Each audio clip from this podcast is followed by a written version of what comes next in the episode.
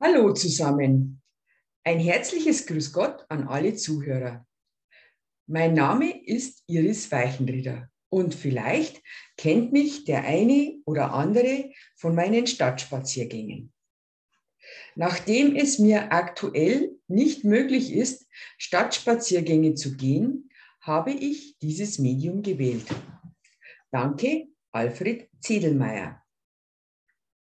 Mit Geschichten zum Ingolstädter Kulturgut erzähle ich in einem etwa 20-minütigen Zeitraum die eine oder andere Begebenheit auf der Schanz. Dies umfasst sowohl meine Stadtspaziergänge als auch ein Stückerl der Geschichte Ingolstadts. Abschließend möchte ich noch Folgendes erwähnen. Die Stadtspaziergänge sind in eigener Recherche von mir, Iris Weichenrieder, entstanden und zusammengestellt worden. An der Stelle möchte ich mich bei den Mitarbeitern vom Stadtarchiv immer wieder für die freundliche Unterstützung in der Vergangenheit bedanken. Jetzt wünsche ich viel Spaß beim Zuhören der Geschichte. Stadtidentität, Donautor 1360.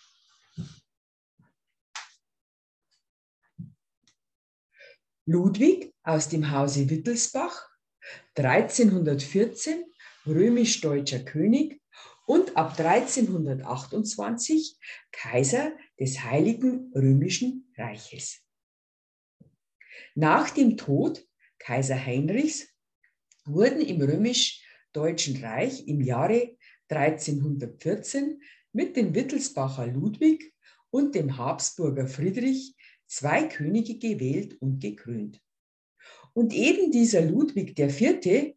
ist bei uns Ingolstädtern zu Hause gewesen. Dieser gewährte den Ingolstädtern Bürgern zahlreiche Rechte, unter anderem den Brückenzoll. Dies wiederum war der erste eindeutige Beleg dafür, dass eine Brücke vorhanden sein musste. Um 1316 entstand der zweite Festungsgürtel mit vier Haupttoren. Das Feldkirchner Tor, das Hadertor, Kreuztor und Donautor. Ich denke, das Kreuztor dürfte jedem etwas sagen, weil das ja heute noch steht. Es gibt eine kleine Geschichte dazu, weil in dem heutigen Zustand, wie es zu sehen ist, ist es nur ein Viertel von dem, wie es einst erbaut wurde. Vor dem Kreuztor war in Form eines Hufeisens ein größerer Vorbau. Und dieser Vorbau war leider auf nicht festem Fundament gebaut. Das heißt, dieses, dieser hufförmige Vorbau wäre immer weiter abgesunken und letztendlich dann weggebrochen. Deshalb wurde er abgetragen.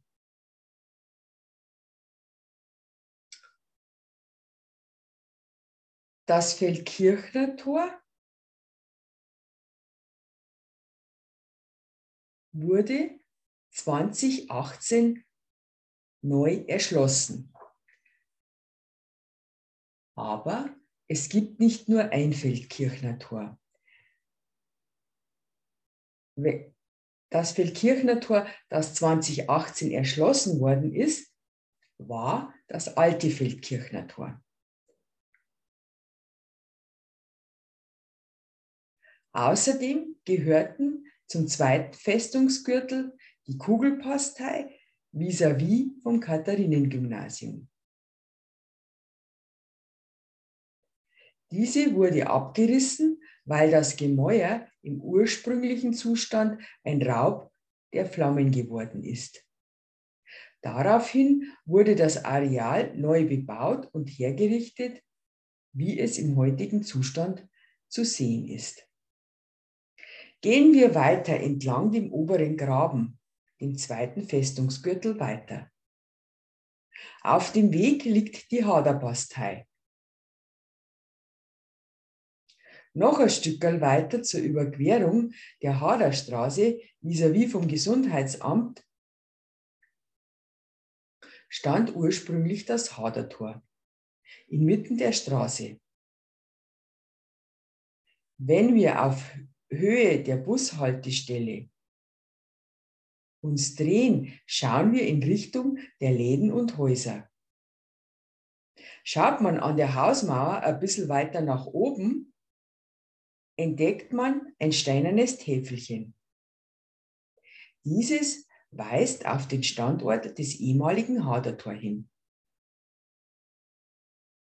Nach dem Gesundheitsamt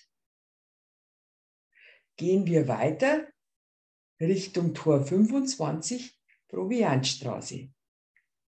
Nachdem die Straße gequert ist, stehen wir nach einigen Schritten vor der Wunderlkasematte beziehungsweise der Ziegelbastei mit dem markanten Fünfeckturm, erbaut von Graf Reinhard zu Solms, der Ingenieur war. Heute ist in der Wunderlkasematte das Museum für konkrete Kunst beheimatet.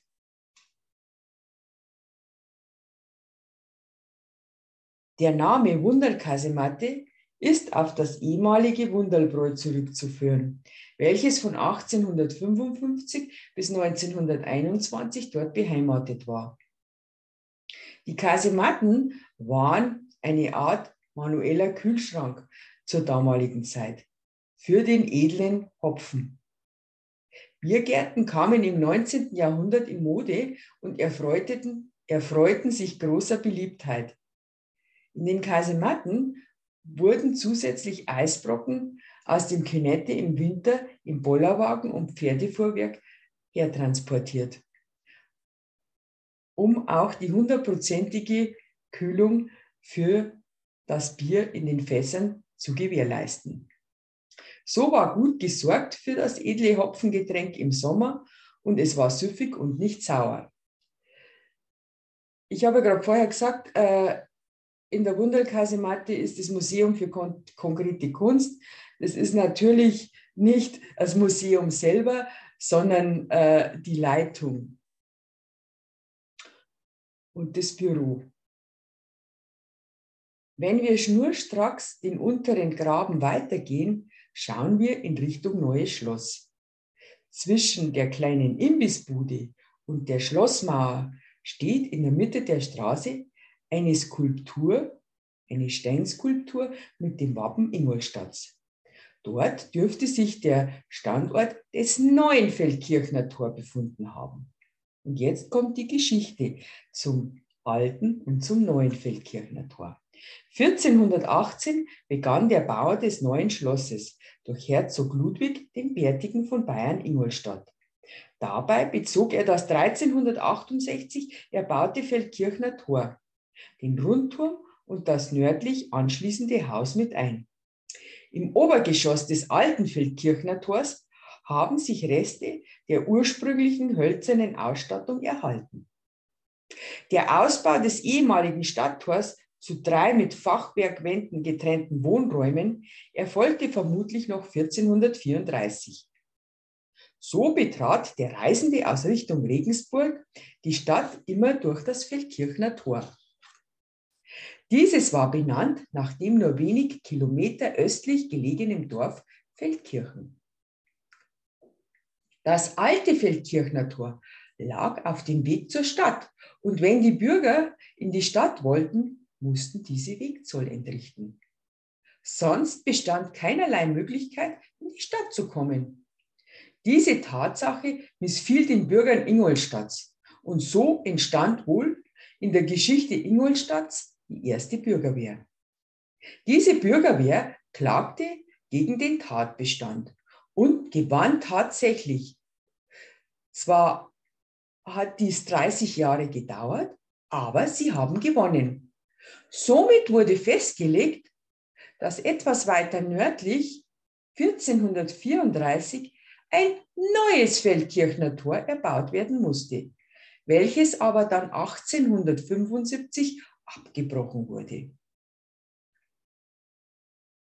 Leo von Klenze setzte mit dem letzten Befestigungsgürtel ein drittes Feldkirchner Tor nach dem Motto, man bleibt bei alten Vorlagen und nimmt zum Teil vorhandene Namen für die neuen Befestigungsanlagen. Zu sehen im wahrsten Sinne des Wortes ist dieses Tor unmittelbar vor den Toren der Stadt. Dort, wo sich der Treffpunkt der Illuminaten befinden soll. Kavalier Heideck. Jetzt aber zurück zum Ursprung, wie Ludwig der Bärtige die Mauer 1430 an der Donauseite weiterbauen ließ und vollendete. Damit wurde das Donautor zum südlichen Ein- und Ausgang zur Stadt. 1542 wurde in der dritten Ausbauphase der Befestigungsanlagen das Donautor im Renaissance-Stil verstärkt. Leider habe ich jetzt kein Bild, um euch das zu zeigen, wie wunder, wunderschön dies ausgearbeitet wurde.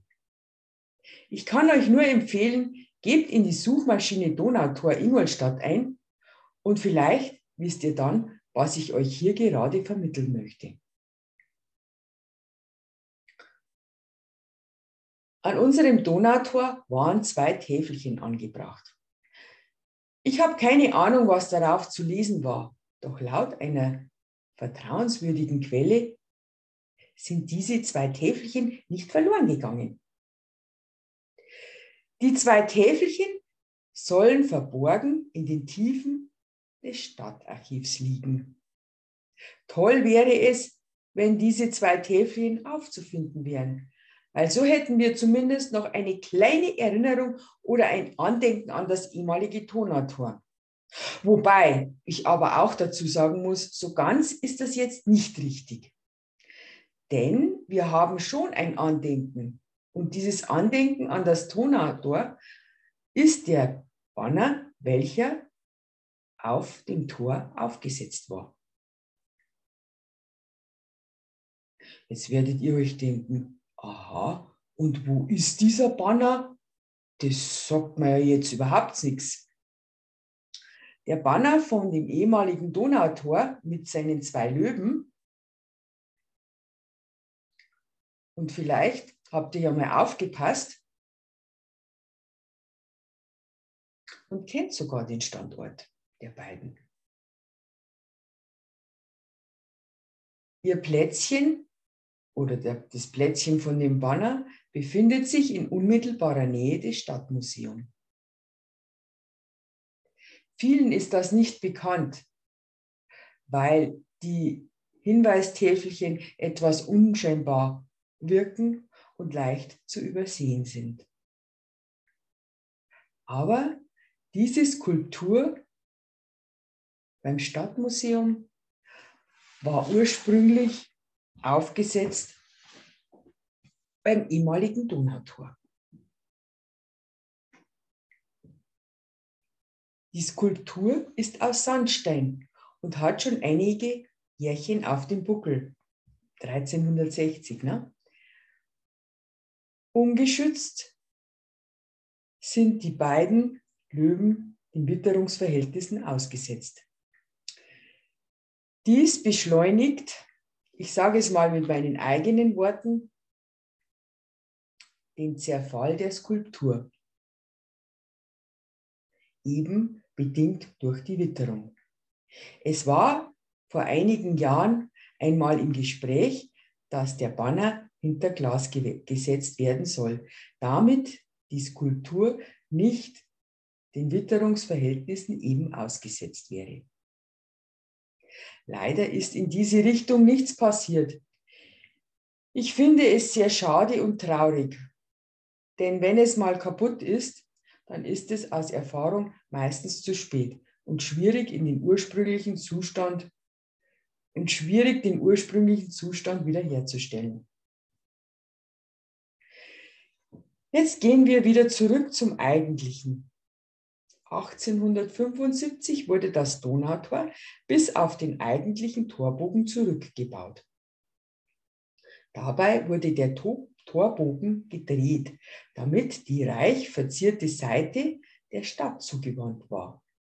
Nach dem Krieg machte sich die Stadtspitze über Neuaufbau und Modernisierung der Stadt mit den finanziell zur Verfügung stehenden Mitteln so ihre Gedanken.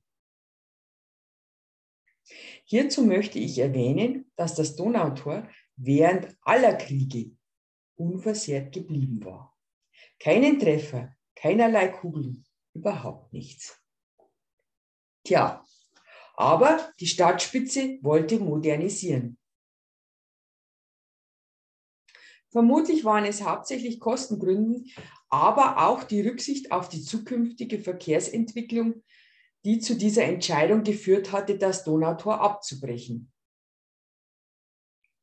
Damals war nämlich noch der Bau einer zweigleisigen Straßenbahn der Plan. Und aus dem Grund war eine Brückenbreite von 21,60 Meter notwendig. Es war klar, dass das Donautor abgebrochen werden muss, wenn die Straßenbahn gebaut werden soll. In diesem Zustand war die Brücke zu schmal für eine Straßenbahn. Sie hätte sonst so niemals gebaut werden können. Mehrheitlich wurde eine ruhige und sichere wirkende Steinbrücke favorisiert. Der Grund hierfür war damals der Bau der ersten Stahlbrücke über die Donau. In einer Sondersitzung des Stadtrats am 21.11.1947 fiel eine allerdings ganz andere Entscheidung in Anbetracht der zu erwartenden Verkehrsentwicklung wurde eine vierspurige Brücke ohne Rücksicht auf den Denkmalschutz entschieden. Ja, und das wurde dann auch relativ schnell in die Tat umgesetzt. Das Donautor wurde 1948 abgerissen, um für die Rampe der neuen Donaubrücke Platz zu schaffen. Tröstlich ist es, dass das Tor nicht mit Brachialgewalt dem Erdboden gleichgemacht wurde, sondern Stein für Stein zerlegt, nummeriert und im städtischen Bauhof eingelagert wurde. Jetzt werdet ihr denken, toll, jetzt fristet das Donautor sein Dasein im Bauhof. Doch manchmal ergeben sich Dinge, von denen man niemals denkt, dass sie sich ergeben würden. Und so ist das auch mit den Steinen vom Donautor gewesen. Man hält es kaum für möglich, aber unser Donautor lebt in Regensburg in der steinernen Brücke weiter. Es hat sich ergeben wie folgt. Die steinerne Brücke in Regensburg hat wohl sehr schwere Treffer erlitten im Zweiten Weltkrieg, im Gegensatz zum Donautor. Und da sind wohl die findigen Regensburger draufgekommen, dass das Donautor mit Jurastein aus dem Demlinger Steinbruch verbaut war, wie die steinerne Brücke. Die Regensburger haben dann den Kontakt zu den Schanzern hergestellt und so trat dann unser Donautor die Reise nach Regensburg an und lebt in der steinernen Brücke weiter. Liebe Zuhörer, das ist jetzt kein Witz, sondern ein Tatsachenbestand. Und es ist ein schwacher Trost, da es nicht einfach so zerbröselt worden ist und irgendwo mit einzementiert worden ist. Man darf das alles nicht zu eng sehen. Kulturgut hat irgendwie und irgendwo nur eine kleine Daseinsberechtigung. Und so sehe ich das positiv. Es lebt ja irgendwie weiter in Regensburg in der Steinernen Brücke. Jetzt bin ich am Ende der heutigen Geschichte und hoffe, es war ein bisschen interessant für euch und es hat ein bisschen Spaß gemacht. Weitersagen und bis zum nächsten Mal.